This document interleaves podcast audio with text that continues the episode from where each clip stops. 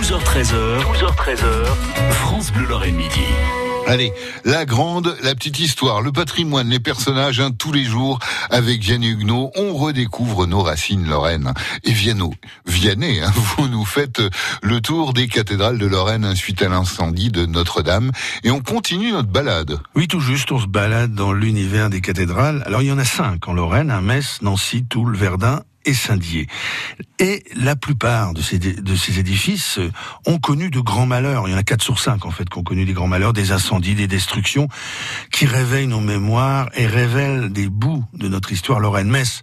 7 mai 1877, la toiture prend feu à l'occasion de festivités en l'honneur de l'empereur Guillaume Ier. On est alors annexé à l'Allemagne.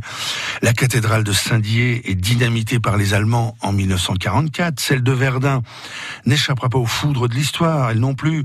1755, la toiture prend feu à cause de la foudre, et puis elle est endommagée également en 1916 par les bombardements à l'occasion de la bataille de Verdun. Et puis celle de Toul est incendiée aussi en juin 1940, après un bombardement par les Allemands.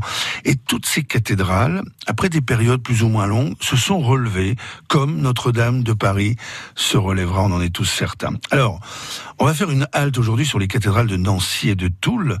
Et en faisant cette halte, on revisite l'histoire du duché de Lorraine, en fait. Ce sont les ducs de Lorraine qui réclament un diocèse à Nancy. Nancy qui dépendait de Toul avant.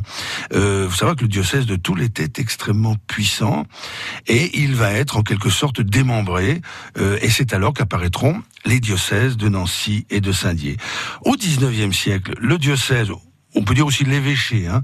Le diocèse de Nancy devient diocèse de Nancy-Toul, entérinant euh, de fait hein, la fin d'une très grande époque, c'est celle de l'évêché de Toul. Alors la cathédrale de Toul euh, est aujourd'hui la seule de Lorraine hein, qui n'est pas siège d'évêché. Il n'empêche que cette cathédrale recèle des merveilles architecturales par exemple, son cloître gothique. Dans ce cloître, il y a notamment une particularité qui nous relie à l'actualité. Euh, vous vous souvenez la fameuse flèche de Notre-Dame qui nous a tant ému la semaine dernière lorsqu'elle s'est effondrée et qui était l'œuvre de l'architecte Eugène Viollet-le-Duc Eh bien, c'est ce même Eugène Viollet-le-Duc qui va mettre en place un système totalement inédit à l'époque et qu'on trouve au cloître de Toul. C'est l'évacuation de l'eau des gargouilles par des chéneaux. Alors, le cloître gothique de Toul, il faut le souligner pour finir, est l'un des plus grands de France. Alors, ces derniers jours, on a aussi beaucoup entendu parler de Victor Hugo avec son roman Notre-Dame de Paris. Hugo qui, dans un récit de voyage en 1900, en 1839, pardon, parlait de la cathédrale de Nancy et notamment des dômes et lanternons qui chapeautent les deux tours et il les nommait les poivrières Pompadour.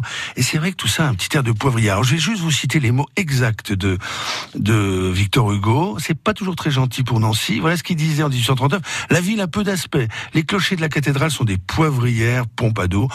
Cependant, je me suis réconcilié avec Nancy. D'abord parce que j'y ai dîné et j'avais grand faim. Ensuite parce que la place de l'hôtel de ville est une des places rococo les plus jolies, les plus gaies et les plus complètes que j'ai vues. Quand même, il s'est rattrapé.